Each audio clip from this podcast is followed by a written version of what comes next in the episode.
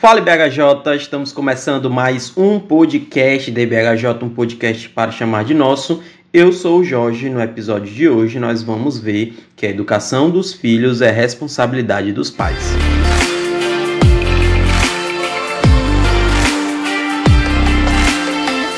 Hoje a gente vai entrar aí no nosso segundo episódio do mês de junho, né? A gente fez esse mês de junho voltado para o tema da família. Então, na segunda passada a gente viu um pouquinho sobre paternidade, né? O Rafael, é, junto com o Gustavo, né? Nosso irmão Gustavo e o nosso irmão Bruno, né? Falaram ali sobre o tema da paternidade. E hoje a gente vai falar sobre homeschooling, né? Um tema que é bem controverso, muitas pessoas aí é, apoiam, outros discordam, enfim, mas de fato é algo que a gente precisa como igreja pensar, né, principalmente como os pais, os responsáveis aí pelas educações dos seus filhos, né, é importante pensar sobre o homeschooling pelo menos como uma possibilidade, né, que foi o que a gente quis trazer aqui no episódio que você vai ver é, vai poder escutar daqui a pouquinho.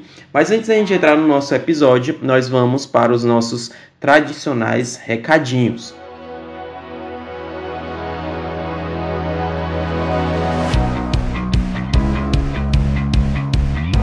O primeiro é que a gente tem o nosso link na Amazon. A gente está com alguns projetos, certo? De melhorar né, o, principalmente a nossa sala, o nosso estúdio que, que tem na nossa igreja, que normalmente a gente grava lá muitos episódios, e você consegue perceber né, a diferença quando a gente está gravando no estúdio quando a gente não está gravando no estúdio. Então a gente precisa de alguns equipamentos, de alguns, algumas ferramentas a mais, e para isso a gente precisa de é, dinheiro, né? Então é, a gente sempre utiliza aí o link na Amazon exatamente para você poder nos ajudar. Então, sempre que você for comprar alguma coisa na Amazon, lembre de comprar pelo nosso link. Você entra no link e é, depois efetua a sua compra. Um, um, ponto aqui extremamente importante, certo? Se você está com dúvida do link, é, entre em contato ou comigo ou com o Rafael, que a gente vai estar tá passando para você um link. Se você quiser, a gente já passa o link de. É, é, personalizado, né, já com a, a, o material que você vai querer comprar, o produto que você vai querer comprar, e aí facilita, tá bom? Porque às vezes, é, se demorar muito o link, a gente sempre tenta atualizar, é, a gente acaba não, o link acaba não funcionando, então a gente acaba perdendo essa comissão, certo? Então, se você está com, com dúvida, entre em contato com a gente, se possível a gente já manda personalizado, para você, se não, você pode entrar lá no link e aí escolher da forma como você quer, tá bom?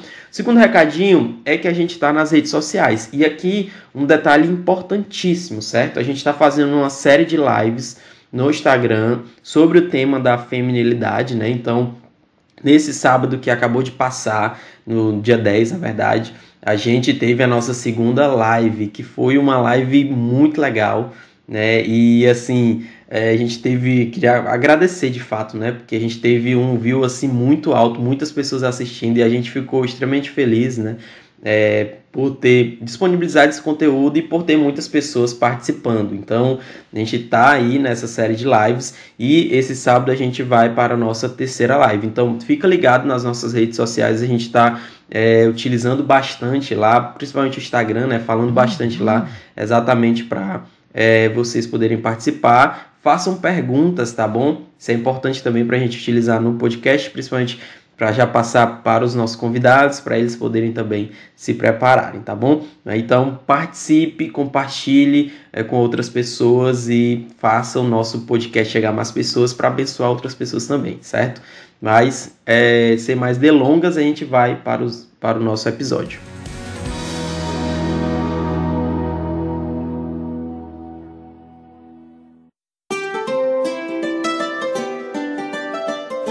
Bom, então hoje a gente vai falar sobre é, um tema que é bastante pedido né, por muitos irmãos. É, também há bastante desconhecimento sobre isso, né? Algumas pessoas falam é, e não sabem muito bem o que estão falando. É, tem sido um tema assim dentro da política, né? Dentro de um escopo maior, é, também sendo bem, bem discutido, né? Algumas pessoas aprovam, outros não aprovam. Algumas pessoas colocam assim como importantíssimo, né, para as famílias que é o homeschooling. Então, hoje a gente vai falar sobre esse assunto e para falar, é, sobre isso, a gente trouxe aqui duas convidadas. A primeira é a nossa querida irmã Lorena Jorge, que tem nos ajudado muito aí nesses últimos dias, principalmente nas nossas lives, né? É, sobre feminilidade, sobre alguns pontos importantes. Então, ela vai estar aqui também para falar sobre esse assunto que ela particularmente gosta muito, né? Então, seja bem-vinda, Lorena. Oi, pessoal. Mais uma vez estou aqui, né? Acho que esse mês de junho vocês vão me ver um pouco mais aí no no perfil do podcast, por aqui também, mas tem sido um prazer poder é, contribuir para o Reino de Deus também dessa forma, né, através do trabalho do podcast que é, há, acho que há três anos, né, que vocês começaram com esse projeto, Jorge. Exatamente. E, e eu fui muito, mas muito maldada mesmo pelo Senhor, foi algo que, sem nem imaginar, eu fui alcançada, assim, de muitas formas, né, por Deus, naquele período da pandemia. E tenho sentido muita vontade de poder contribuir mais, porque eu acho que pode chegar para mais pessoas, né? E assim como eu fui. tenho sido moldada pelo Senhor, acredito que muitas pessoas podem ser também. E realmente esse tema me interessa muito, apesar de eu ainda não ter é, uma vivência prática, porque a, a Isabel, minha bebê, só tem ainda um ano e meio, né? Então, ela ainda não está naquela fase assim de começar a educação formal mesmo, obrigatória. Mas eu já tenho tentado buscar bastante, é, acompanhar algumas pessoas.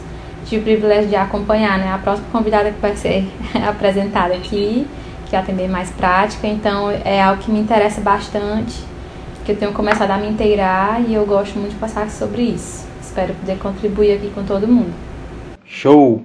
A nossa segunda convidada é uma estreante aqui, né? Bem conhecida da nossa da nossa amada igreja, que é a nossa querida irmã é, Sara. É, e aí já queria é, agradecer demais né, a sua presença aqui conosco. A gente sabe que não é fácil, né, muita correria aí, é, mas te agradecemos demais por você estar aqui. Então seja bem-vinda, Sara.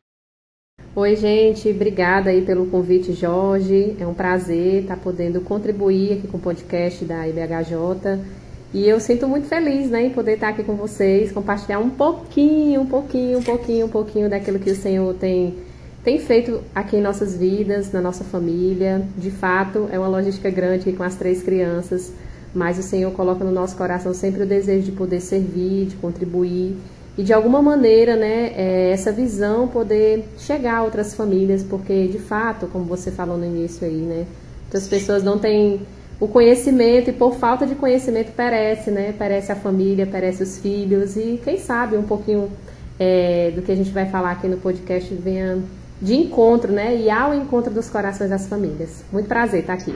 Nada, a gente que agradece demais.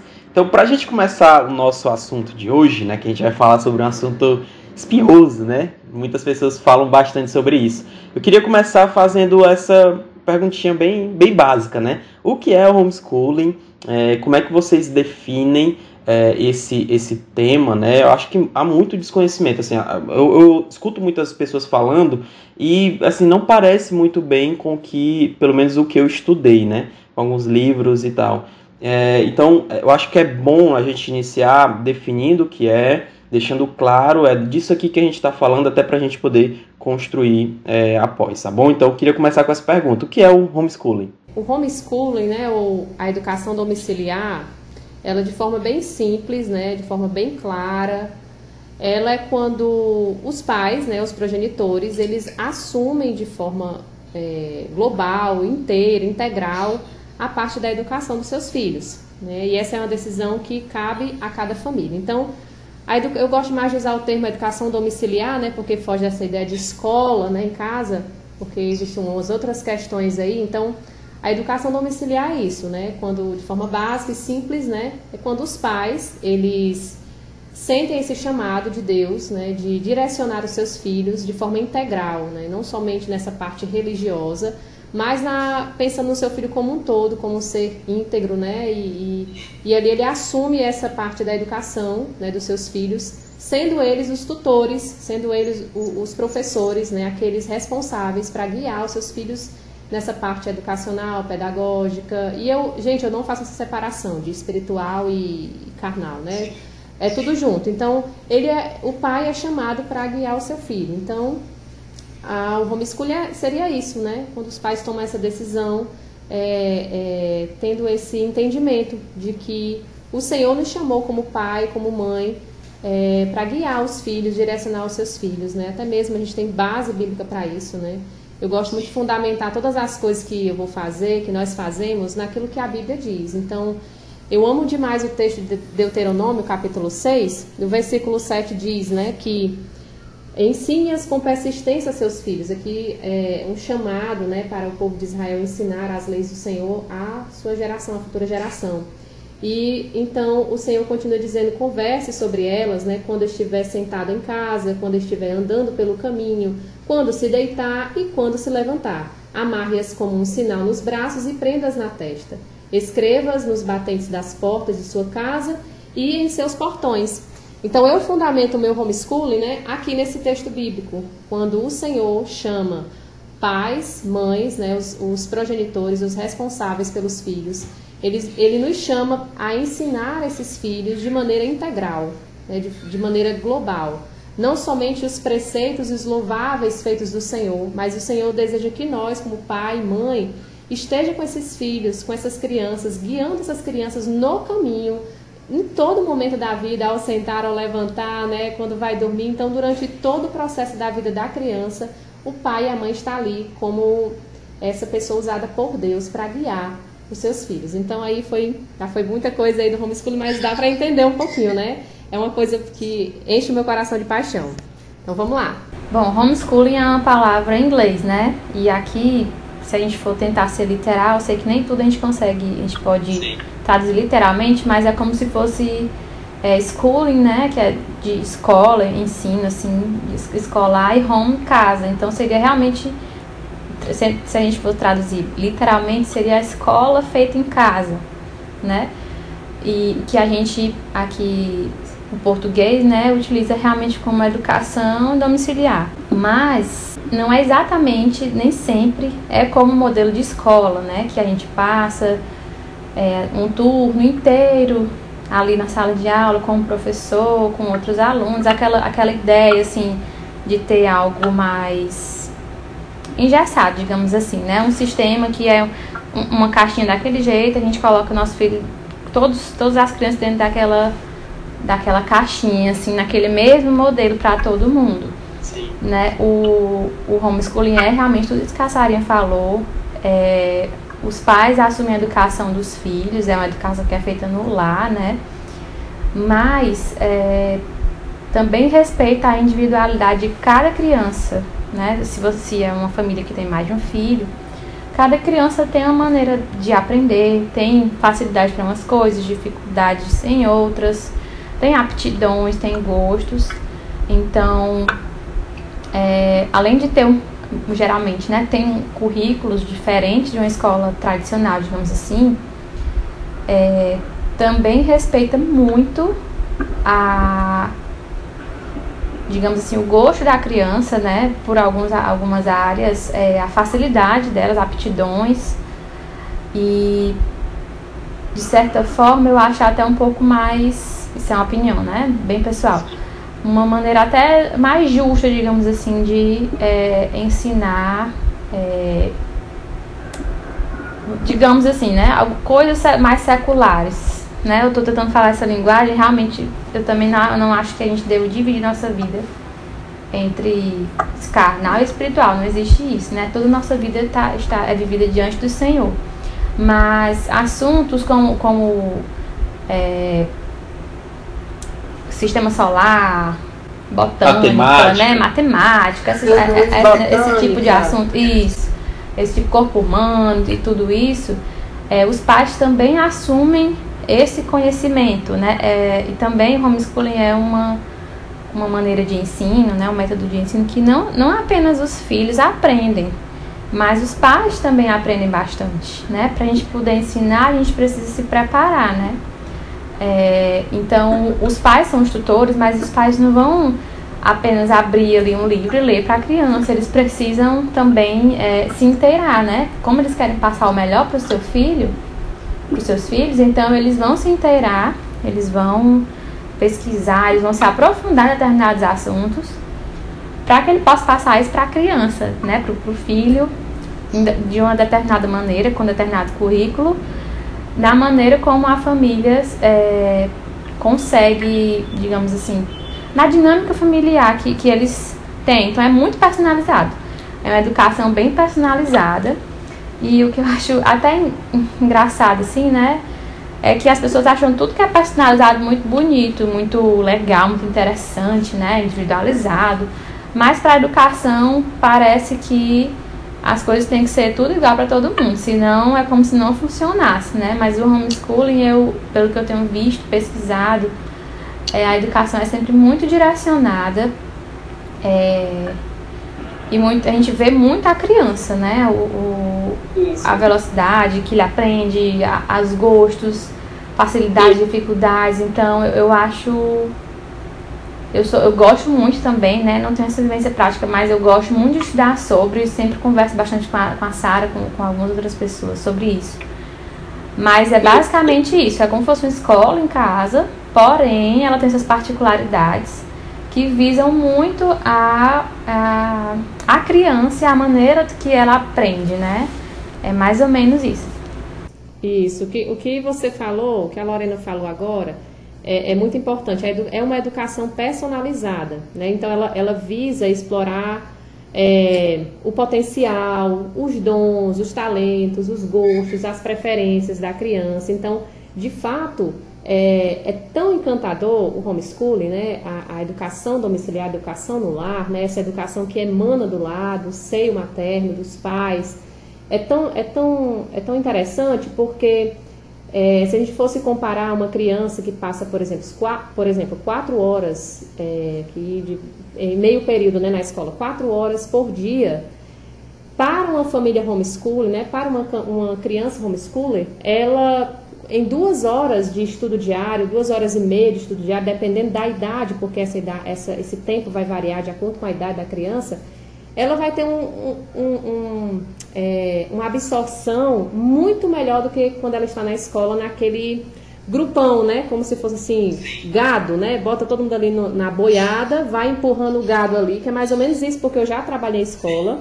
Eu tenho vivência de escola, de creche, de estar lá, eu sei como é o sistema, eu sei como é o planejamento, então ali não visa as potencialidades da criança, não olha a criança como um ser indivíduo mas olha a criança como ali o grupo de crianças do infantil 4, do infantil 5, né? Então não vê a, as preferências de cada um, como cada um aprende. Então a beleza, né, do homeschooling é isso, né, da educação domiciliar é isso, porque o pai e a mãe são as pessoas que mais conhecem o seu filho e foi colocado no nosso, na nossa mente, né, pelos, pelas teorias aí modernistas e pelos esquerdistas e tudo mais, de que nós não somos capazes, nós nós geramos esse filho, nós parimos esse filho, nós nutrimos os filhos, nós estamos aqui quebrando a cabeça com essas crianças, mas nós não somos capazes de educar os filhos. Então eles colocaram isso na nossa cabeça, de que a gente não é capaz, de que tem uma pessoa especializada, muito melhor do que você mãe, do que você pai, né, que vai ensinar o seu filho muito melhor do que você.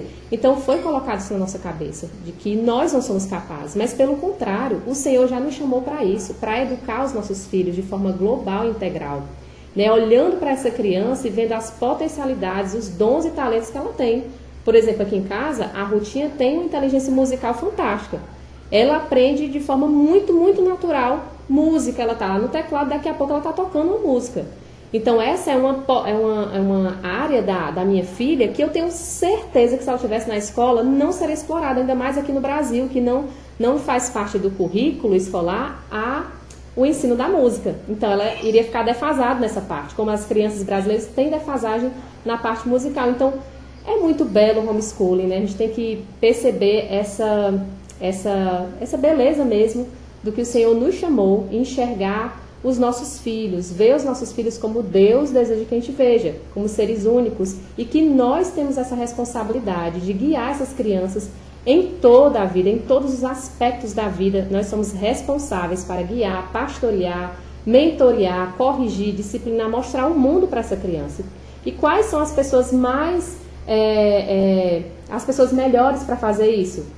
O pai e a mãe. O pai e a mãe são os mais interessados em ver os seus filhos se dando bem na vida. Então, a gente precisa desmistificar isso, né, de que é somente lá um especialista, né? Eu não sou capaz, eu não conheço meu filho, o professor sabe muito mais do que eu. Não, não estou desmerecendo os professores porque eu sou professora, né? A gente está tentando virar aqui a, a, a, câmera, né, o foco para aqueles que precisam é, abraçar isso e dizer, olha, realmente eu posso fazer isso, né? Eu sou pai, eu sou mãe, Deus me chamou para isso. E às vezes a gente recebe esse chamado do Senhor, mas tem medo, achando que não vai dar conta, de fato não é por nós, não é pela nossa força, não é pela nossa inteligência, é pelo Senhor, é pelo Senhor.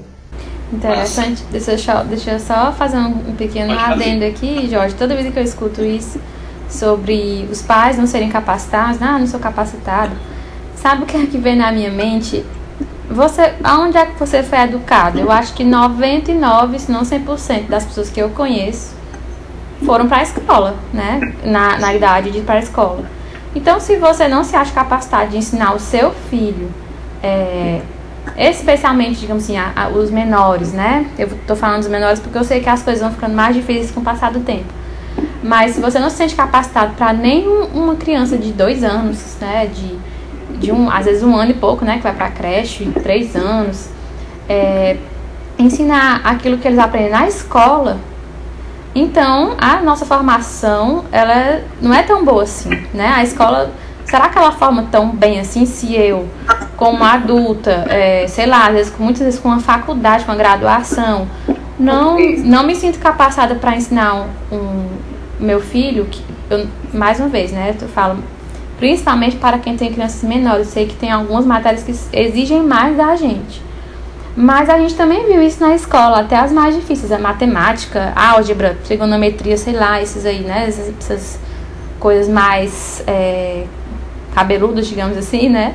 É, a gente também viu na escola. Então, se a gente não se acha capacitado, não tem o um mínimo de confiança, significa que essa educação que a gente recebeu, pode, muito provavelmente ela não foi tão boa assim. Porque se eu não sei, né? às vezes eu não sei nem pra mim como é que eu vou ensinar pro meu filho. As pessoas falam muito isso, então significa que você não aprendeu na escola. Será que essa educação é realmente tão boa, né? E, enfim, a gente vai falar sobre muito mais coisa aqui, mas é, é uma pergunta que a gente, às vezes, não. Uma justificativa que a gente escuta bastante, mas, nossa, se eu não tenho essa capacidade com, às vezes, anos de estudo, um, um currículo mais, um, um, um, diploma, né, ou aquele canudinho lá do, do formado na mão, a gente, e a gente não tem capacidade de ensinar o nosso filho sobre, é, muitas vezes, a contar os números, a reconhecer os números, a a ligar os pontos. A gente pensa às vezes que são coisas muito grandiosas que eles aprendem com dois, três, quatro, cinco anos e muitas vezes são, são coisas básicas da vida, né? E a gente se acha incapaz, muitas vezes por falta de conhecimento também. Mas a, até que ponto que a gente está entregando os nossos filhos para a escola, achando que lá é uma coisa muito, muito, muito grandiosa que eu não tenho, eu que fui para a escola não tenho capacidade de ensinar para ele, né? Eu acho que é uma um questionamento válido para quem tem essa dúvida. Massa. Eu gosto muito, é, quando a Sarah está falando sobre essa questão da é, ser peculiar, né, ali explorar mesmo as qualidades da pessoa, é, do aluno, eu gosto muito de entender é, a educação como formação, ou seja, você está num processo de formação de indivíduo ali. Então, quando a gente lida com a escola, de fato, é, principalmente assim com muitos alunos, né, 40 alunos, então eu tive aulas assim no colégio com 40 alunos, mais de 40 alunos, é impossível de um único professor ser capaz de desenvolver ou de formar você nesse sentido, né? De estar tá te desenvolvendo as suas qualidades, é, enfim, ajudando nas suas dificuldades, é, é, quase impossível, a gente sabe disso, né? A gente pode aplicar na igreja mesmo. Se um único pastor, para você liderar uma igreja enorme assim, é muito complicado, você sabe disso. Então, quando você lida com a escola e com o homeschool, nesse aspecto, pelo menos, é, é uma diferença muito grande. Eu, eu concordo demais com o que vocês falaram, assim, é, é, na, em casa você vai poder muito mais desenvolver aquela pessoa, saber quais são as suas é, é coisas que você que tem facilidade, né? Como a Saren falou é, da música, ou, ou, tem outras áreas também. A gente sabe que tem crianças que têm muita facilidade com números, outras crianças, enfim, literatura, algo desse tipo, e você ali pode personalizar, né, essa palavra que tem sido utilizada. Então, de fato, essa é uma diferença assim muito, muito gritante.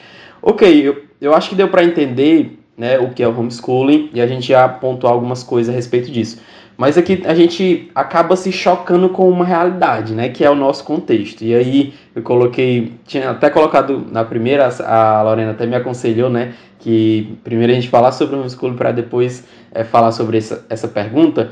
É, se a educação domiciliar ela é uma alternativa válida, né, para as nossas crianças nesse tempo que a gente é, tem vivido, né? Como é que vocês veem isso dentro do nosso contexto, obviamente, né?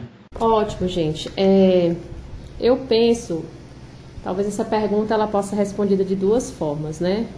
Primeiro que nem todas as famílias, nem todas as famílias são chamadas a fazer homeschooling, a fazer educação domiciliar. Isso é algo, é um fato, é claro, né? E aqui não, não é, a gente não está medindo capacidade, nem, nem nada disso. Você é menos pai, você é menos mãe, por isso você está infringindo alguma lei do Senhor. Não. Né? Não é isso. Se você envia o seu filho para a escola, é, ok, né? Tudo bem. Mas a gente precisa entender que, de fato, nem todos os pais são chamados para isso. Mas a gente precisa entender também que compreender o contexto, compreender o que Deus fala nas Escrituras e considerar de fato é, a possibilidade de, de fazer homeschooling, né? Porque a gente não faz porque não tem conhecimento, né? E a gente precisa, é, de fato, ter esse conhecimento. Então, assim, ao meu ver, né, diante do quadro, né, já falou aqui um pouquinho do que as escrituras dizem, mas diante do quadro aqui do nosso, nosso contexto brasileiro, eu acho que é muito válido, sim, a gente fazer homeschooling. A gente está diante de um quadro em que as escolas brasileiras, né, a educação brasileira está fadada ao fracasso. Os dados, as estatísticas já comprovam isso. Não é, não há nada escondido. Você pode entrar no, nos, nos Isso. Você pode ter acesso a essas informações, né? E você vai se chocar com a realidade. A dura realidade que as nossas crianças estão sendo doutrinadas. Porque o primeiro ponto que eu quero falar, doutrinação. Então, as escolas, é, foi-se o tempo, né, usando aqui, foi-se, né, com bem cearense, foi-se o tempo em que as escolas, elas tinham o objetivo de ensinar português, matemáticas, somas, é, quanto é um mais um, né, a, a, os fatos históricos, a geografia do Brasil, os estados, as capitais, fosse o tempo, né? Hoje a escola, né, a educação, ela é um meio de manobra para doutrinar, para incutir no, nos coraçõezinhos, na mente das nossas crianças e adolescentes, aquilo que nós chamamos de mais devastador, né, que é, é esse movimento esquerdista, marxista cultural, esse movimento em que é anti-família, anti-Deus, né? Então, não pense que na escola, o seu filho que passa 30 horas semanais na escola com um professor que não é cristão, não pense você, pai e mãe, que o seu filho está aprendendo alguma coisa boa sobre Deus. O mínimo do mínimo do mínimo é que eles vão sempre embasar toda a sua teoria colocando o Senhor fora de tudo isso. Então, o Senhor não governa a história, o Senhor não é o dono da nossa vida, não foi o Senhor que fez esse corpo que a gente está estudando ali na biologia. É, não é, não parte, não emana, é, não é isso, não emana do, do Senhor os princípios morais, né, ali que a gente ensina na educação infantil, que não pode bater no coleguinha, por que, que não pode? né? A gente não tem mais esse fundamento, né? A família é, cristã, judaico-cristã, não é mais considerada a família ideal. Há muito tempo que não é mais. Então, o contexto que a gente está lidando, que é o contexto de escola, é um, é um contexto é, muito hostil para as nossas crianças, né? Além do mais, a gente, eu já li alguns livros, é, quero destacar um, que é o Emborrecimento Programado, do Taylor, do Taylor Gato, ele é um, ele é um, um, ele, ele foi professor durante 30 anos nos Estados Unidos. Tu imagina, Estados Unidos, que a educação está um patamar bem maior do que o Brasil, e ele já disse lá há 30 anos, quando ele estava lecionando, durante 30 anos, que o negócio lá estava muito ruim. Né? As crianças não tinham capacidade de fazer uma interpretação de texto, elas não conseguiam compreender as coisas básicas, não, não conseguiam, não estava aprendendo. A escola estava sendo esse meio de emburrecer as crianças. Então, esse ambiente né, é um ambiente que, infelizmente, não são todas as escolas, é que salva algumas escolas cristãs, algumas escolas de fato que têm um compromisso, né, mas a grande esmagadora realidade é que as escolas, elas doutrinam os nossos filhos, elas emburrecem os nossos filhos, elas formam ali as crianças contra os pais, muitas vezes, programando atividades para que elas venham contra as ordens dos pais. E dá um exemplo aqui simples e básico que muitos dos pais estão vivenciando agora, nesse período de festa junina. O que é que acontece no, no mês de junho nas escolas? As festinhas juninas, quadrilha e tudo. E como cristão, como cristãos, nós temos os nossos princípios bíblicos. Nós adoramos o único Deus verdadeiro. Nós não, nós não participamos de festas pagãs. Tão pouco os nossos filhos. Mas aqui na nossa igreja, que algumas mães, eu conversando com algumas mães, estão sendo coagidas pela professora para que os seus filhos participem daquela festinha. Chega na escola e faz aquela empolgação. Qual é a criança, meu Deus, que não vai querer participar de uma festa dessa? Do carnaval ou qualquer outra coisa. Eu estou falando aqui de forma geral, né?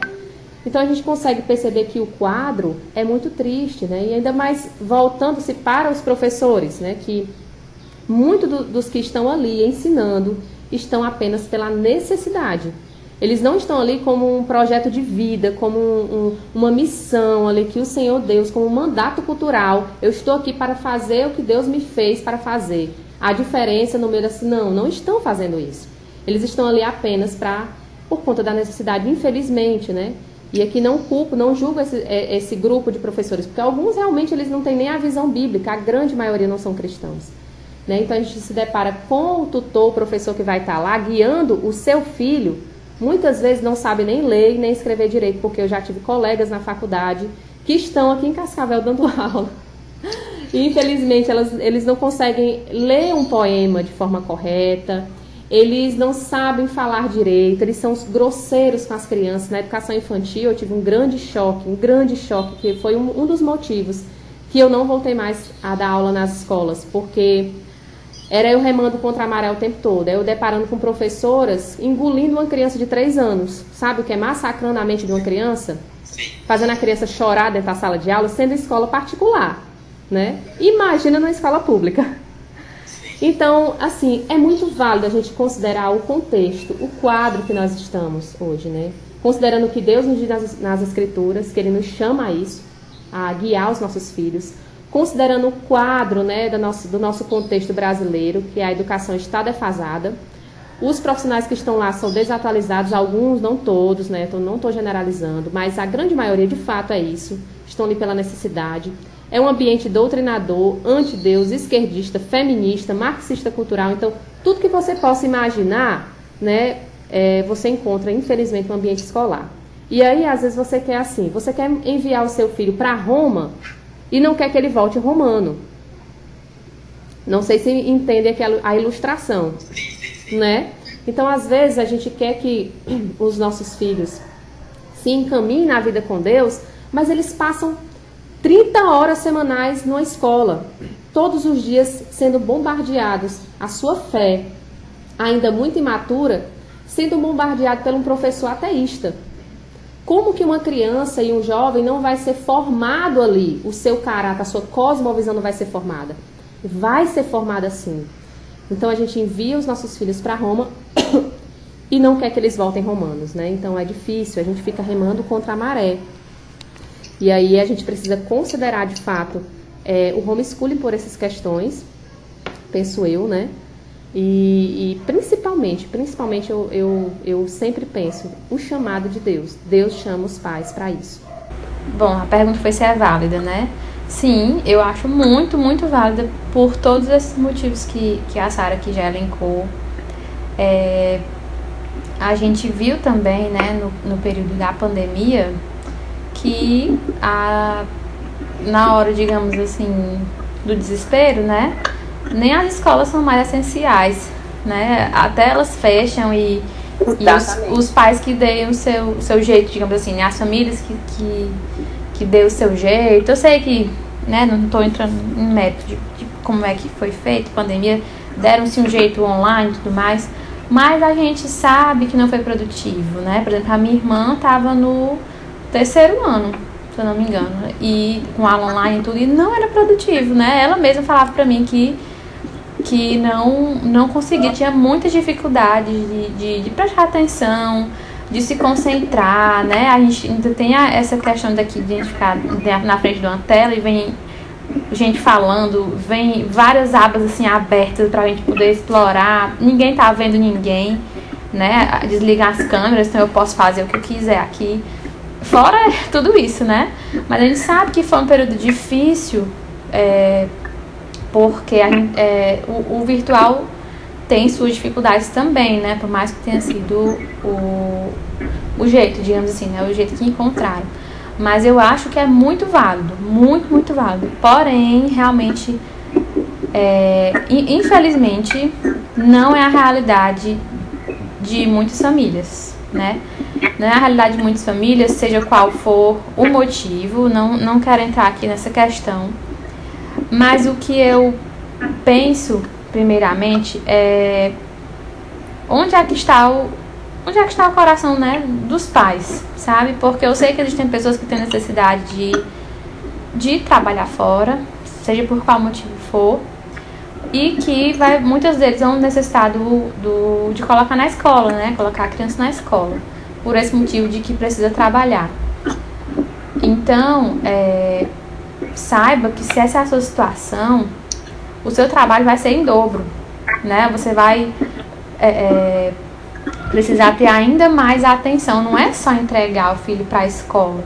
E não é, é, dizendo que assim, botar na escola é pecado. Não é isso, entendeu? Mas é a gente ter a consciência de que o trabalho é, é como, é como se a gente estivesse tentando estar tá dentro de um barco e o barco tá com furo, né? E tá entrando água ali. Então a gente vai ficar, tipo assim, pegando o balde e tentando jogar para fora, né? É, é um pouco mais difícil. Mas quando a gente decide colocar os filhos numa escola, especialmente a escola que não é cristã, que, ou que se diz né, cristã e não tem, não tem algumas atitudes, um currículo assim que a gente veja que, que é voltada mesmo para o ensino das escrituras, da palavra de Deus, a gente corre um risco sim. E eu acho que é isso que precisa adentrar na mente da, dos pais que, que optam por, por essa escolha, né? Que, que fazem essa escolha de colocar o filho na escola. Se você não quer que o seu filho se torne um romano, né? Eu, preciso enviar meu filho para Roma, por seja qual for o motivo, mas eu não quero que ele se torne romano. Então, meu irmão, você vai precisar trabalhar hum, arduamente, mas assim, arduamente no nível né? Você vai precisar estar mais presente, vai precisar, vai precisar falar do Senhor e rebater muitas das coisas que vão vir de Roma com muito mais ênfase, com muito mais é, doação, né? O joelho no chão. Então, assim, o maior a maior dificuldade que eu vejo, né? Eu acho o homeschooling maravilhoso, válido, né? E tudo mais. Quem puder fazer, eu sempre aconselho que faça. É, e existem muitos meios hoje, muitas pessoas falando sobre. É, às vezes a gente se acomoda também porque, ah, não quero aprender. Às vezes é no final das contas, às vezes é muito, não quero aprender mesmo. Estou muito conformado com a minha realidade. Comigo aqui, olhando meu celular, fazendo certas coisas e tal. E não quero aprender, não quero abrir mão de outras coisas, de um luxo aqui, outro acolá. É, mas se você precisa fazer essa escolha de colocar o filho na escola, saiba que se, a sua, se você não quer que ele volte um romano, você vai precisar de muito joelho no chão e muita e, e continua precisando de muita dedicação é, em casa, né? Para desfazer os nós que podem criar na, na mente dessa criança. Porque realmente no sentido de de, né, de ideologia de, é, de coisas extracurriculares, digamos assim, né, que não é só matemática, física, essas coisas, tá muito complicado, tá muito difícil. E só cego que, que não, vê nessa situação. É, que tá muito complicado. Então, é muito válido. Não é a realidade, não é a realidade para todos, não é mesmo. Mas é, a gente precisa entender que justamente pela situação difícil, que também não dá para esconder isso, né? É, não dá para negar que a situação está muito complicada os pais precisam realmente entender o chamado de Deus para que, que a educação ela vai muito além de matemática, português, de matérias escolares. A educação ela é como um todo. E isso é responsabilidade de todo pai e mãe. A escola não pode fazer isso por nós. Ou, trazendo aqui para outra, outra dimensão, né? A igreja não pode fazer isso por nós. Porque a educação cristã, é, digamos assim, né? A, a, fé e tudo mais, é, é, também é a responsabilidade dos pais, né? Não é só da igreja. Então, considero muito importante que os pais se conscientizem da sua responsabilidade, seja em relação à educação formal na escola, né? Se precisa, tudo bem, meu irmão, mas você vai precisar trabalhar mais arduamente. É, ou seja, também, né, é, em relação à educação religiosa, digamos assim, né? Repassar a fé para o seu filho. Continua sendo sua responsabilidade, né? A igreja está ali para auxiliá-lo, mas a responsabilidade maior é, é, é, da família, né? São dos pais. Então, eu acho que essa ideia serve para para esses dois, essas duas realidades que eu ainda vejo muita dicotomia, né? As pessoas pensam que é, às vezes a mesma mentalidade que usa para a escola é a, é a, mentalidade que tem para para, por exemplo, o ministério infantil na igreja, né? E muitas pessoas se eximem da sua responsabilidade, muitos pais se eximem da sua responsabilidade, achando que levar para a igreja um dia na semana, é, às vezes num turno só, né? Ou só pela manhã ou só pela noite, vai suprir tudo aquilo que aquela criança está escutando na semana, muitas vezes na escola, né? E não escuta em casa muitas vezes. Então, o cenário é bem complicado. Mas se, se o homeschooling é válido, ele é muito válido. Quem puder, eu sempre, eu sempre vou aconselhar, encorajar quem tiver condições, se a sua dinâmica familiar cabe, eu sempre vou é, lhe incentivar, incentivadora do, do homeschooling, porque que é válido, isso aí ninguém pode negar. E isso aí que a Lorena falou é, sobre esse acompanhamento né, em casa, é o que a gente chama de after schooling, né? Que é esse acompanhamento pós-escola. Então, como, é, como não é a realidade de todas as famílias, como essa pergunta tem uma resposta né, dupla, né?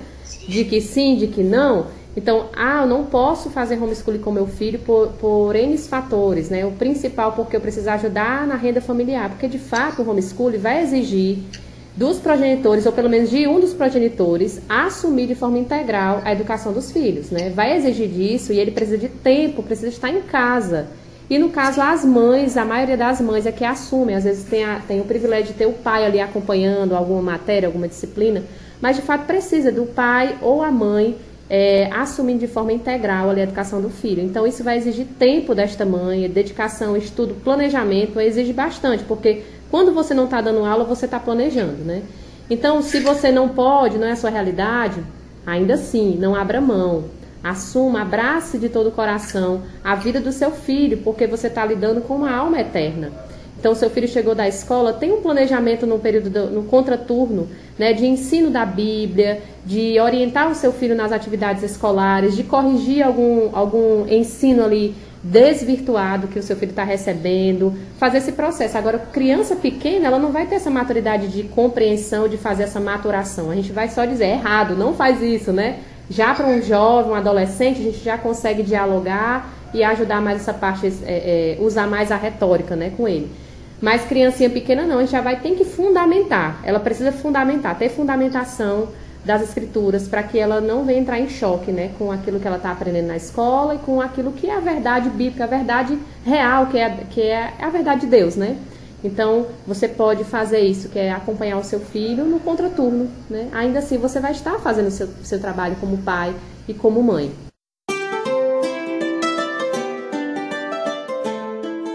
Show, acho que deu pra gente entender aí, né? É, o que está por trás, né? O que é o homeschooling, por que ele é importante da gente pelo menos considerar, né? Eu acho que não descartar logo de vez, até gostei muito do argumento da, é, é, da pandemia, porque de fato, né? Tava em casa ainda, não tinha me casado e eu acompanhei um pouquinho da minha irmã, né? Que tem três filhos e pequenos assim, sete, oito anos. E ela teve que basicamente ensinar os filhos, né? Nesse momento porque como estava na pandemia, elas acabavam é, não podendo estar na escola. E, enfim, nesse momento você percebe quem é, pode estar junto, né? Então, eu queria que a gente pudesse, nesse momento, falar aqui um pouquinho sobre algumas curiosidades, né, de como acontece. E aí eu tenho pelo menos três perguntinhas aqui é, que eu queria que a gente comentasse um pouquinho sobre isso. Primeiro, é, com quem as crianças que estudam em casa elas aprendem? É necessário que seja ou o pai ou a mãe, ou o pai ou a mãe pode contratar alguém é, especificamente para falar sobre alguma área para o seu filho e estar tá nessa supervisão? É, como é que se li, como é que o homeschooling lida com isso? Ok. É, o natural é que os progenitores assumam né, essa parte da educação dos filhos. Né? Então, o pai ou a mãe deve assumir né, o homeschooling de forma integral do seu filho. Às vezes, como eu falei, né, é, a mãe vai estar ali de forma integral muitas vezes e o pai, por trabalhar fora, precisar manter né, a casa, o sustento do lar, ele pode ficar responsável por alguma matéria ou não, alguma disciplina né, e tudo. Mas também não há nenhum problema dessas famílias, né, com o passar dos anos, dependendo da necessidade, vendo, por exemplo, alguma matéria específica e ver assim, olha, eu não tenho muita capacidade dessa matéria de ministrar essa, essa disciplina ao meu filho, então eu vou contratar um tutor, um professor particular, né? Então, é, o, as crianças aprendem com os pais e também podem aprender com tutores, né? Por exemplo, alguns pais não têm habilidade musical, né? E aí eles querem muito é, que sim, os seus sim. filhos se desenvolvam nessa parte musical, que toquem um instrumento, um violão, um teclado ou, ou voz mesmo. E aí ele, os pais em si podem ter alguma deficiência e eles podem contratar um profissional na área para que ele, ele esteja ali fazendo essa parte. Então, basicamente é isso. A segunda pergunta, né? As crianças elas, as que estudam em casa, né? Elas, elas aprendem os mesmos conteúdos que na escola regular? Pronto, essa pergunta, ela tem alguns, algumas, ela se, ela se destrincha, né, de algumas maneiras. É, vai depender da escolha do currículo dos pais, né?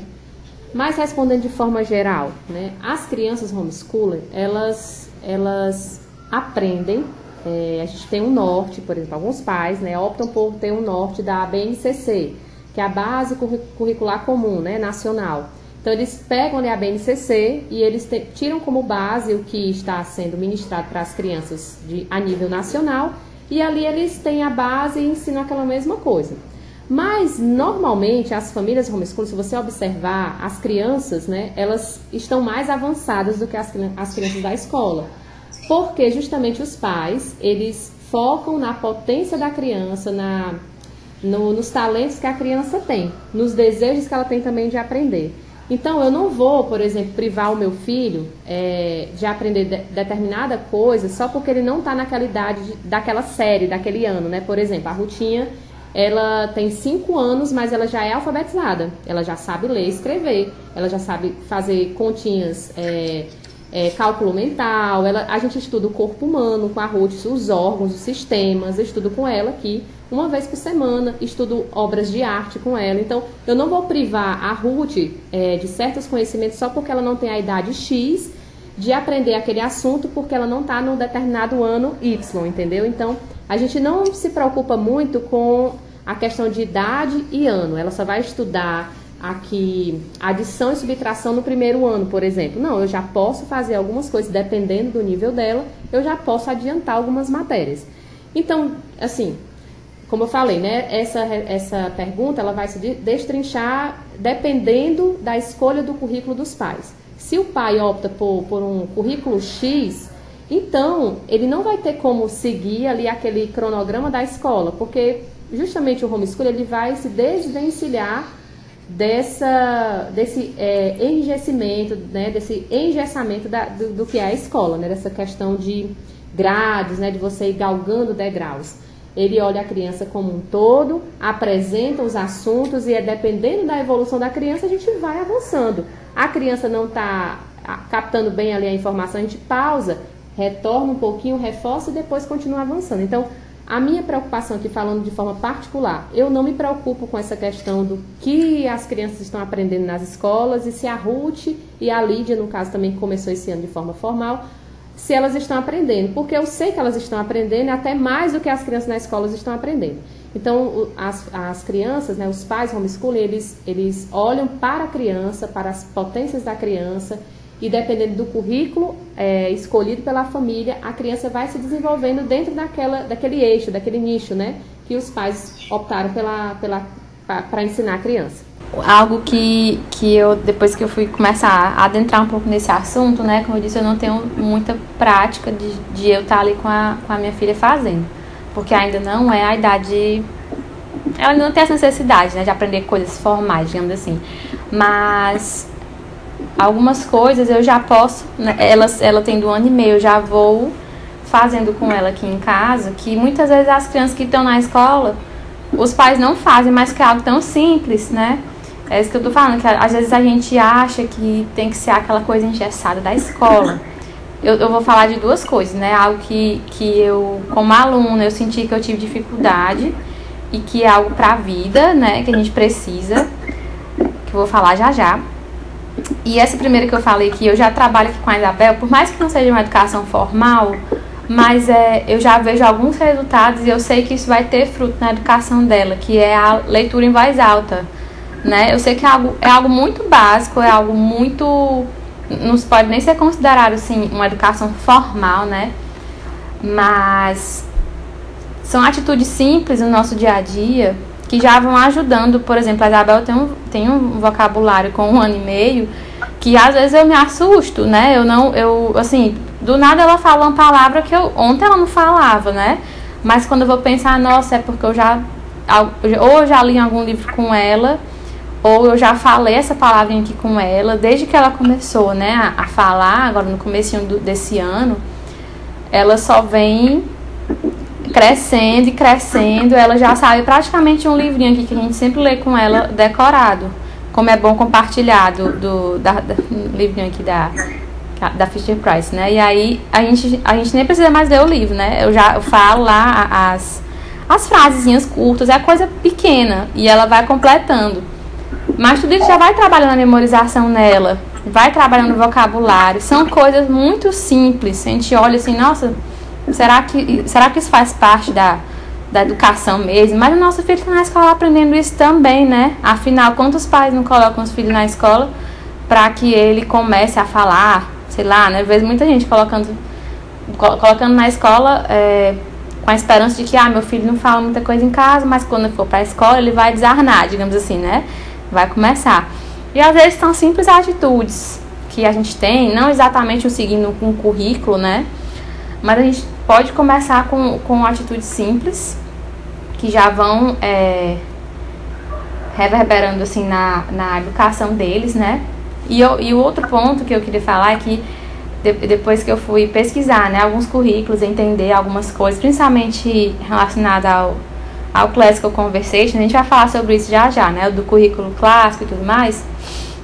É que eles trabalham muito nas crianças desde pequenos a retórica, Massarinha que já falou, a capacidade de você dialogar, né? De você conversar, de você defender uma ideia, de você expor um pensamento. E foi algo que eu senti muita dificuldade, assim, quando eu estava na escola, porque porque simplesmente jogavam os trabalhos pra gente, né? Não, é o trabalho aqui que você vai ter que apresentar. É, mas era um trabalho com um tema já feito, que tanto faz se eu, se eu, se eu gostava daquele tema ou não, se eu tinha facilidade para aprender, para falar, para pensar sobre aquele tema ou não. Mas tinha que, tinha que apresentar, sei lá, o sistema solar, né? Relacionado a isso aí. É, e eu tinha que apresentar o trabalho e pronto às vezes eu ficava nervosa porque as pessoas, ah, meu Deus, alguém vai fazer alguma pergunta. No dia que, que quando era um trabalho que o professor ia fazer alguma pergunta ou alguém, um trabalho de feira de ciências, né, sei lá, eu me tremia todinha. Né? É, eu me tremia todinha porque eu tinha medo. Eu não sabia, eu não tinha segurança para defender aquilo que eu tinha estudado, entendeu? E a, apresentar uma ideia de, de é, de conversar sobre aquilo, né? E, e tudo isso é trabalhado na retórica. E dependendo do currículo, eles trabalham muito, mas muita retórica, mais desde pequenos, desde pequenos mesmo, com 4 anos, às vezes com 3 anos, né? As crianças é, falam, por exemplo, já vi, né, em algumas, no, no CICI, em algumas escolas também que tem aqui, que, que adotam esse método clássico, das crianças é, falarem sobre os livros que elas, que elas gostam de ler, né? E elas vão falar sobre aquele livro. Uma criança de 4 anos, de 3 anos, falando, explicando: esse livrinho foi assim, assim, assim. O, o fulaninho do livro fez isso, isso, isso. Eu acho isso fantástico, né? Porque eu, pelo menos, eu não me lembro, né, de ter sido trabalhada dessa forma. E pelo isso eu toda a vida, né, pelo que eu vi, sempre sempre tem um pai e a mãe ali auxiliando. É claro que a criança, nem toda criança tem essa desenvoltura, né? Às vezes vai precisar ser lapidado, é, de, de aprender a falar, de ter uma certa segurança. Mas eles são estimulados a defender suas ideias, a, a conversar com as pessoas, a expor algum assunto. E isso muitas vezes é algo que é negligenciado, né? Na, assim, no currículo normal das escolas, ou, ne, ou negligenciado, ou então não é abordado da maneira mais ideal, assim, né? Não é algo que é ensinado, é algo que geralmente é imposto. E nem todo mundo tem essa é, facilidade, né? De expor suas ideias, de, de, de, defender suas ideias.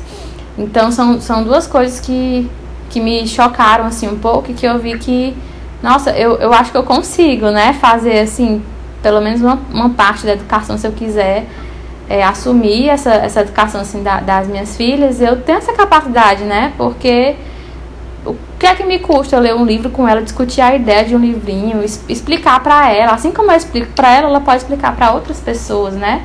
Então, enfim, é, são duas, foram dois, dois aspectos assim, que eu acho interessante que é, não, eu não sei se está dentro exatamente do currículo das escolas, acredito que, que não, a Sarinha pode até falar um pouco mais sobre isso. Mas que eu vejo que as crianças homeschooling, elas têm muito contato né, com isso, com a leitura.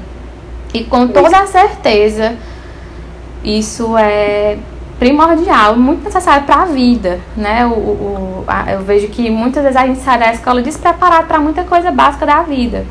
Mas eu acredito que o homeschooling ele pode, é, dependendo, claro, da dedicação dos pais e de alguns interesses da criança, mas ele, ele pode preparar os nossos filhos para coisas da vida mesmo, coisas básicas, né? Saber discutir ideias, isso aqui que a gente está fazendo, conversar sobre, sobre ideias, sobre ter pensar, sobre pensamentos, né? Sobre é, seja o que for, um filme, expor ideias isso aqui é uma capacidade, é, é uma, nem todo mundo, né, a gente não nasce com essa capacidade, a gente é educada a isso. E eu vejo que as crianças homeschooling, elas têm isso muito, muito desenvolvido, né, e eu, eu acho fantástico, assim, a pessoa ter capacidade de, de dialogar, de conversar sobre os mais variados assuntos. Eu costumo falar, sabe, Lorena e, e Jorge, é que uma mãe, uma mãe que, uma mãe no lar, uma mãe que abraça a sua vocação, ela pode fazer muito, muito mais do que uma professora de educação infantil que está ali numa turma com 25 criancinhas, por exemplo, criancinhas de 2 anos, 3 anos. Você que é uma mãe, você que é mãe, você pode fazer muito mais e melhor por essa criança, por esse, pelo seu filho, do que a professora na escola vai fazer. Porque o máximo, aqui pensando de forma muito positiva, se ela seguir uma rotinazinha ali, Pode até ser que o seu filho escute uma história diariamente, ela leia uma história diariamente para o seu filhinho de um, dois aninhos, três aninhos lá na creche, né? Isso aqui pensando de forma positiva. Mas no mais, gente, o que vai ser feito na, no, numa sala de aula de educação infantil, eu sei porque eu já trabalhei, gente, é rotina de casa, sabe? A criança chega, ela vai para a rodinha da conversa, da leitura, vai ter uma musiquinha de abertura, de boas-vindas depois a criança vai sentar, vai fazer alguma atividade direcionada, que é no máximo 20, no máximo 20 minutos, sem brincadeira. Depois tem a hora da brincadeira, com alguns bloquinhos de montar. Aí já tem que lavar as mãozinhas para o lanche. Lanchou, vai brincar no parquinho, se tiver parque na escola, se não fica na sala, sentadinho brincando com massinha. Terminou de brincar, volta, tem alguma atividadezinha no livro, de ligar os pontos, alguma coisa muito simples mesmo. Gente, terminou, a professora está preenchendo a agenda, ela vai arrumar a bolsa do seu filho e o seu filho vai embora. É isso que acontece. Todos os dias na semana é isso que seu filho faz na, na, na educação infantil. Então não é uma coisa muito misteriosa. Eu tenho certeza que uma mãe, se ela se empenhar, ela pode fazer muito mais, porque é na rotina do filho. Você lê para o seu filho em voz alta, depois você faz alguma atividade direcionada, você vai no parquinho brincar com ele. E o, o, mais positivo é que ele não vai estar longe do seio materno, ele não, não vai estar longe do seu pai, da sua mãe, dos seus irmãozinhos, ele não vai sofrer aquela questão da, da ausência do pai e da mãe, né? ele vai estar ali com você, aprendendo com você, mãe, né? Então não, nunca se sinta incapaz.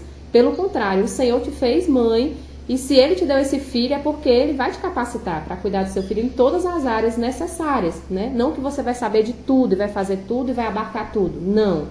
Mas eu penso nessa parte pedagógica, pelo menos a educação infantil, é algo que é possível para nós mães. Se você realmente precisa colocar o seu filho na escola, então tente retardar o máximo possível, é o que eu digo para as mães aqui, aqui na igreja, porque precisam realmente trabalhar.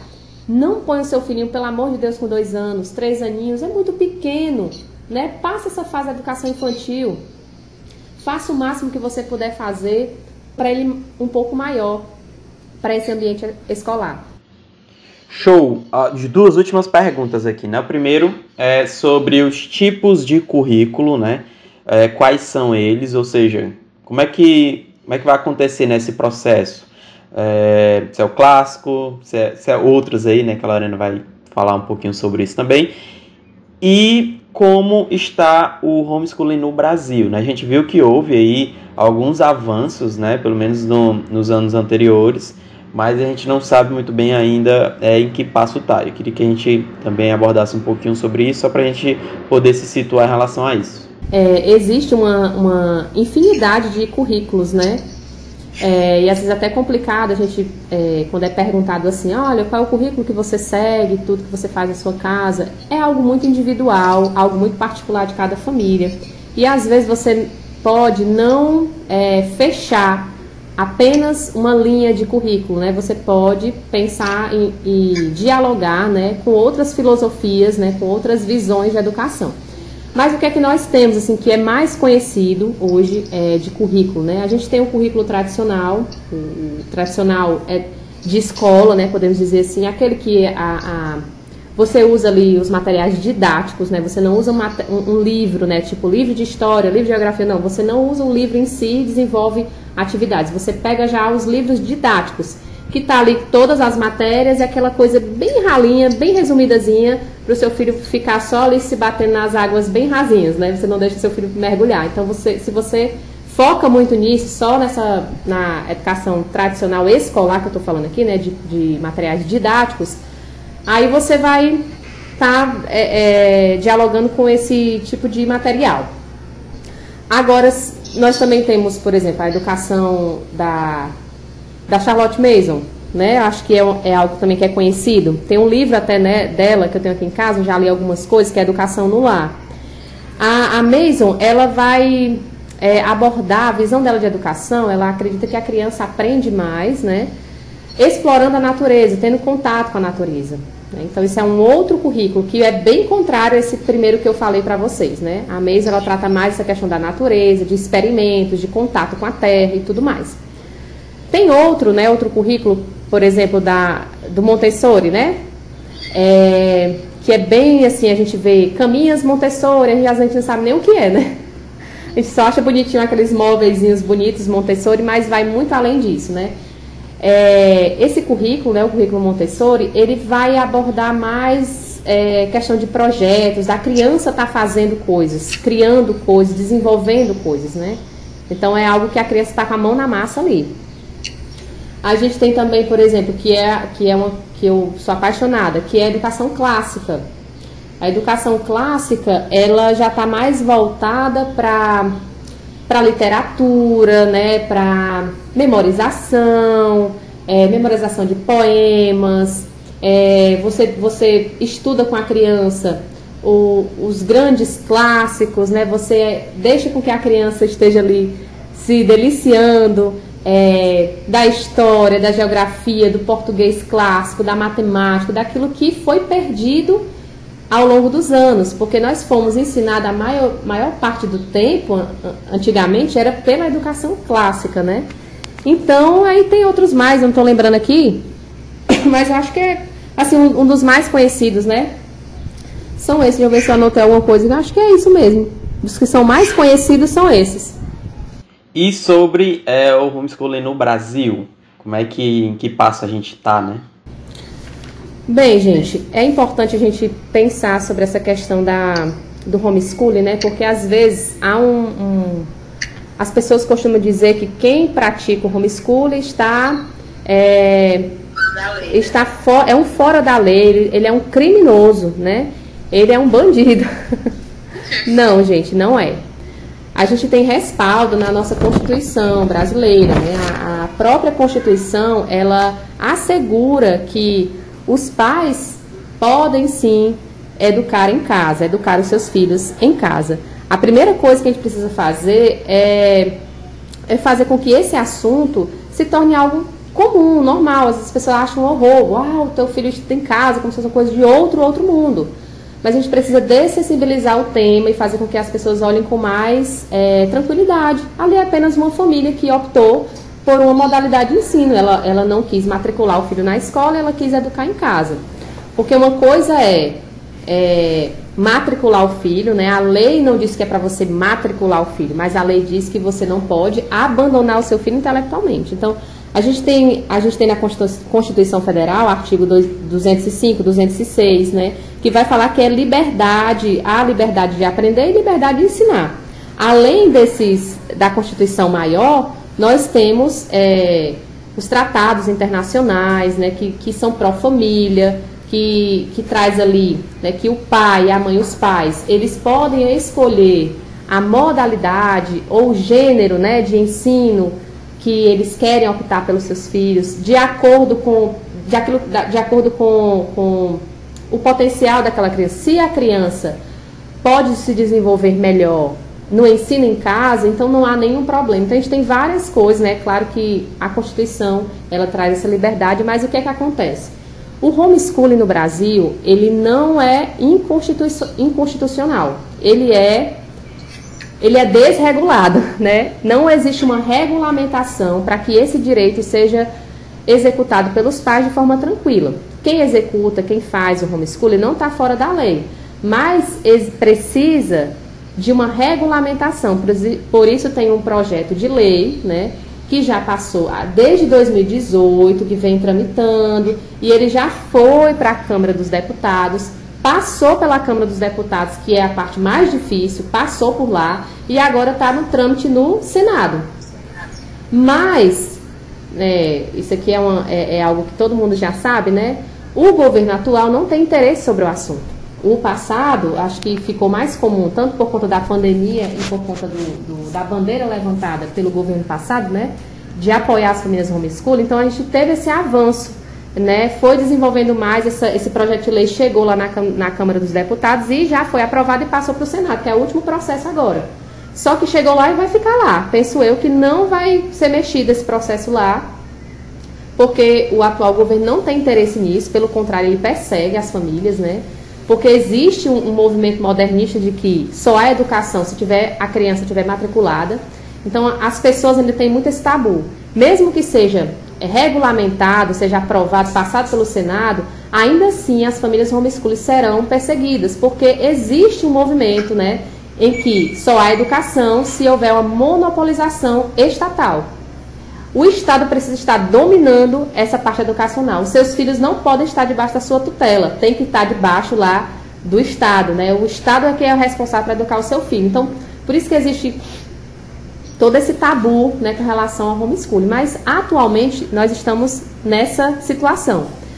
As famílias que praticam homeschooling podem praticar tranquilamente. Agora, o que se, se é, orienta é que você não o faça de forma banal, qualquer, sem nenhum planejamento. Pelo contrário, se você optou pela, pela educação domiciliar, Logo, né, a gente conclui que você é uma pessoa realmente preocupada pela educação dos seus filhos. Então, você deve ser uma pessoa organizada, uma pessoa que se planeja, uma pessoa que, que faz um planejamento anual das aulas do seu filho, faz um planejamento mensal, faz um planejamento semanal, faz os registros do seu filho, tem tudo ali documentado ali, por exemplo, num pleno, num, numa agenda, num caderno, onde se você, por acaso, receber uma denúncia e for solicitado para um conselho tutelar, você ter algo para comprovar. Então, é, por exemplo, eu faço com a rotina desde os dois anos, mas eu só vim é, registrar de forma mais organizada do ano passado para cá, porque é de forma formal. Quatro anos você já deve matricular seu filho na escola. Então, com quatro anos eu comecei de forma mais formal registrar as atividades da RUT. Já o faço com a Lídia, né? Pela experiência, a gente vai ganhando experiência, já vai se organizando melhor.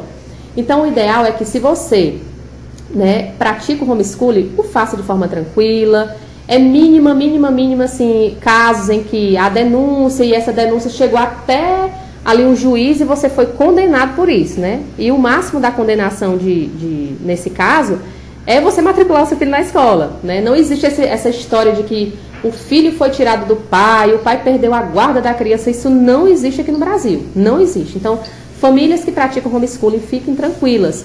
Façam, façam o seu trabalho de forma diante do Senhor, com organização. Registre tudo que você faz dos seus filhos tem algo que você possa apresentar como um documento, como um planner, como uma agenda, onde, onde tem todo o planejamento de aulas do seu filho. Tire fotos, deixe lá anexado nesse documento, tudo escrito à mão mesmo, sabe? Isso é importante para o pro, pro conselheiro tutelar, para o juiz, por exemplo, para o pro promotor de justiça. É importante você ter esses documentos, né?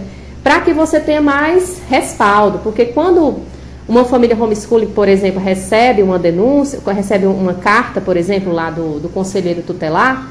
O conselheiro tutelar, ele é um fiscal administrativo, ele é um fiscal da lei. Ele não vai lá para lhe prender, ele não vai lá para dizer que você deve matricular o seu filho na escola, não. Ele não tem esse poder. Ele vai ter uma reunião com você. Ele pode visitar a sua casa, ele pode pedir para você ir lá no conselho tutelar e ali ele vai conversar com você. A maioria deles, a grande esmagadora maioria, não sabem nem o que é homeschooling. Então, quando ele se depara com a família homeschooling, ele se choca com a quantidade de coisas que aquela criança sabe, com, com como aquela criança é bem cuidada, ela está tá, tá aprendendo direitinho, né? Então, o problema é, que, que, que acontece, né, da falta de conhecimento, é que a primeira coisa que eles alegam é o abandono intelectual, né? E, na, e no caso das famílias homeschooling, não há isso, não há abandono intelectual. Pelo contrário, né, nós seguimos ali, um, um, de forma organizada, a educação compulsória, que é, é o que está lá no Código Civil, do artigo 1634. Então, a gente, a gente segue uma, uma educação compulsória, que significa o quê? Uma, uma educação organizada, planejada, onde a criança está galgando, ela está aprendendo, ela não está alheia ela tem um direcionamento, tem pai e mãe, tem tutores ali guiando aquelas crianças para que elas continuem aprendendo, né? Então, mais ou menos é isso, gente. Tem muita coisa, né, que envolve essa parte legal, né? Eu, eu costumo ler bastante sobre isso, vejo vídeos, converso com algumas famílias, converso com alguns, com alguns pastores, né, que fazem isso, para que eu possa cada vez mais estar tranquila quanto a isso. E, e Deus tem me dado essa tranquilidade, né, de fazer o meu, meu homeschooling em paz, né? principalmente pela fé, porque se o Senhor não tiver planos para mim do homeschooling, eu vou ser um dia denunciada e eu vou ter que matricular minhas filhas na escola, né? Estou pensando aqui de forma bem lá na frente. Mas se esse for o plano do Senhor, como eu sinto no meu coração esse direcionamento, desde antes de ter filhos, eu vou seguir aqui na minha direitinho, fazendo o meu papel, minha tarefa, e estando tranquilo, porque eu não estou infringindo nenhuma lei. Eu estou segura é, aqui na Constituição Federal. Show, gente. Eu queria agradecer demais vocês. Eu acho que a gente fez uma passão aqui maior do que eu imaginava, falando sobre muitos aspectos. E isso é bom, né? Isso é bom pelo menos para a gente poder é, conhecer um pouquinho sobre esse assunto, que ele é tão amplo, a gente poderia falar de muitas outras coisas, né? Dá para falar de bastante coisa, mas a ideia mesmo foi ter um, um, uma ideia norteadora, né? Saber mais ou menos como é que funciona, o que é, e eu acho que deu demais para a gente entender isso. Eu queria agradecer a disponibilidade de vocês, né? Primeiro, Lorena, que tem nos ajudado demais, queria agradecer mais uma vez, né? Se você quiser, nesse momento também, é, dar suas últimas considerações, né? É, eu fico grato. É, não, só agradecer mesmo ao podcast pela oportunidade. É, como eu já falei, a, a, minha vivência mesmo prática ainda não começou, né? Por, por, justamente por conta da, da idade da minha, da minha filha, que ainda é bebê, né? Mas o pouco que, que eu tenho feito, assim, no sentido de, de já ir começando algumas coisas, já tenho estudado, já tem me feito amar muito, né? O homeschooling, considerar mesmo essa ideia e, e pesquisar, né? E ir estudando, aprendendo sobre, converso muito com a, com a Sarinha, né? Perturbo muito ela perguntar o que é que já posso fazer alguma atividade, né, Sarinha, com a Isabel, já fico bem interessada, mas ainda é o momento de, de colocar as bases, né? De ir com calma, de ensinar as coisas bem básicas. Mas sou realmente assim, bem apaixonada pelo homeschooling e eu agradeço o podcast por ter me dado essa oportunidade de falar aqui um pouquinho mesmo do que eu tenho aprendido. E é isso, no que, no que precisar, se alguém precisar também saber de algo, pode contar comigo. Se precisa de alguém para incentivar, eu tô aqui para incentivar você que, que quer começar o homeschooling. porque eu só eu vejo muitas, mas muitas vantagens, principalmente, né, a maior delas é a gente como pai e mãe estar ali direcionando os nossos filhos de maneira integral é, para o Senhor, também para este mundo, assim, né, é, no sentido de aprender é, coisas necessárias mesmo, mesmo para a vida é, e de poder ver, é, é, contemplar, ter o privilégio de estar ali vendo a a beleza do aprendizado, né? É muito, é muito lindo em todos os sentidos, né? O desenvolvimento motor da criança, a fala, e eu acredito que isso vai só melhorando conforme o filho vai, vai crescendo. E realmente é um privilégio poder acompanhar o desenvolvimento em todos os sentidos do, da minha filha. Né? Eu acredito que para quem já está mais avançado como eu, os olhos devem brilhar ainda mais pelo que está por vir. Então, agradecer demais espero que eu tenha contribuir de alguma forma aí para desmistificar um pouco, né, do homeschooling. Sei que ainda tem muitas questões, né, e que a gente pode de repente abordar no outro episódio, mas foi muito bom. Muito obrigada. Show! E agradecer também a nossa querida Sarinha. É, já tem é, sempre está na nossa igreja, né, falando sobre o Ministério Infantil, tem nos ajudado demais lá, principalmente a, a irmã Jaque, né, tá sempre lá. E a gente queria agradecer você e é, sinta-se à vontade, né, quiser dar suas últimas palavras aqui, é, esse é o seu momento. Ótimo, gente. Muito obrigada, né, pelo convite. Eu me sinto assim fe muito feliz pela oportunidade de, de, estar contribuindo, né, com esse conteúdo. Até porque a gente sempre vê na internet, a gente acompanha, quem acompanha famílias homeschooling já vê aquela pessoa muito distante, né?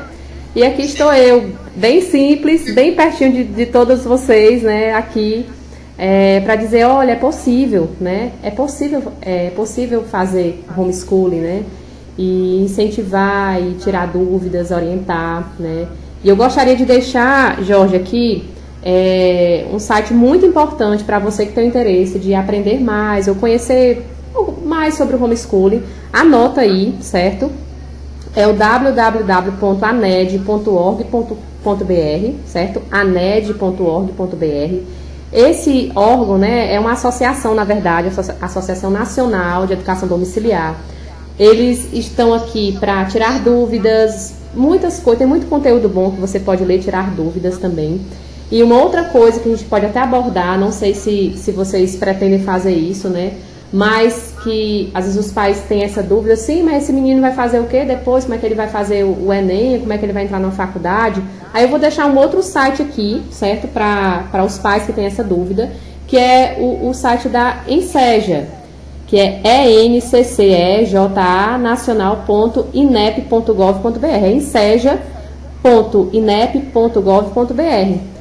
É esse, esse site lá, se o seu filho, né, pratica o homeschooling, quando você chegar numa certa idade, tiver 15 anos, ou, ou se ele quiser form, é, oficializar, formalizar né, o, o, Fundamental 2, por exemplo, com 15 anos ele faz essa prova e ele ali recebe o um, um resultado dessa prova e ele, e ele então faz, é, formaliza o seu Fundamental 2. Como também o ensino médio, que tiver com 18 anos, ele faz essa prova, é uma prova gratuita. Ele entra no site da INEP, aqui eu já, já coloquei já o link aqui, já estou falando o link para vocês, né, do enseja.inep.com.br.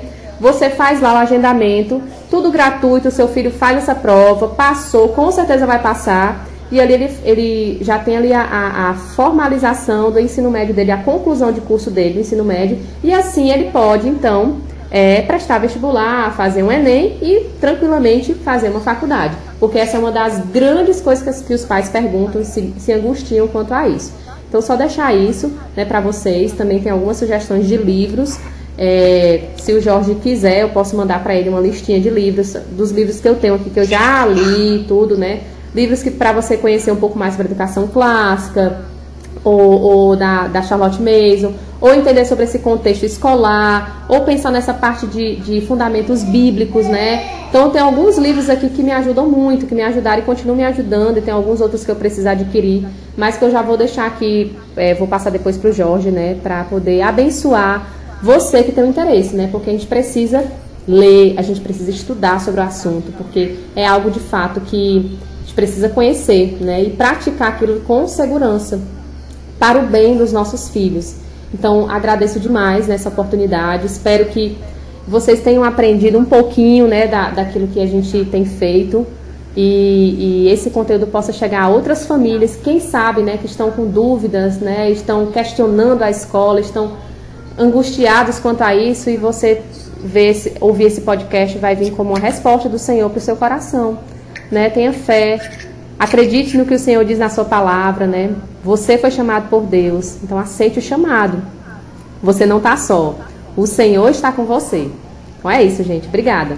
Amém. É isso, gente. Assim a gente encerra mais um podcast. E se Deus nos permitir, na próxima semana a gente está de volta. Tchau, tchau, pessoal.